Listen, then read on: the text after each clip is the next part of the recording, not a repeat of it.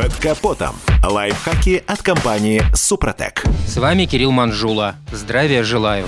Весной и летом, безусловно, колесить по дорогам куда приятнее. Трасса гладкая, да и зеленый цвет глаз радует. Нынешние ограничения рано или поздно снимут, и нам обязательно захочется отправиться на природу с семьей и друзьями. А значит, есть повод вспомнить об основных правилах перевозки людей и грузов. Начнем с самых важных – с детей. Действующие ПДД обязывают использовать удерживающее устройство в автомобиле для ребенка младше 7 лет как на переднем сидении, так и на заднем. И помните, при установке спереди необходимо отключить подушку безопасности. Так называемые адаптеры ремней безопасности аж с 2017 года вне закона. Более того, они просто опасны для детей. Ребенку с 7 до 12 лет на переднем сидении понадобится автокресло, а вот на втором или третьем ряду такой пассажир по правилам может обойтись только штатным ремнем безопасности безопасности. Теперь о размещении предметов в салоне. Все они должны не мешать обзору, управлению и быть надежно закреплены. Шансы, конечно, крайне невелики, но в теории за закрытый рассадой обзор водителя могут и оштрафовать. Всякие приспособления для перевозки багажа вне транспортного средства, будь то багажник на крыше или крепление для спорт-инвентаря, должны быть сертифицированы конкретно для вашей модели автомобиля. Желательно иметь при себе копию сертификата, полученную у продавца. Штраф невелик – 500 рублей, но сотрудники ГИБДД вправе прекратить регистрацию транспортного средства, выставив номер и документы в розыск.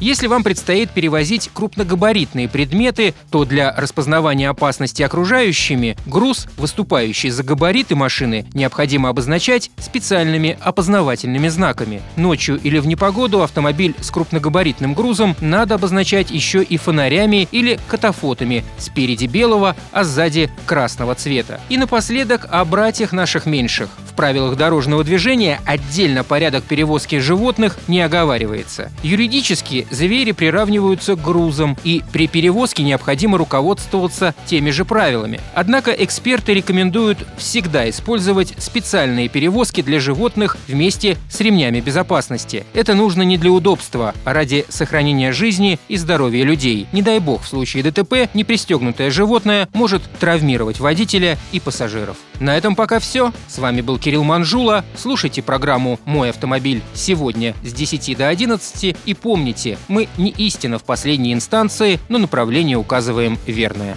Спонсор программы ООО «НПТК Супротек».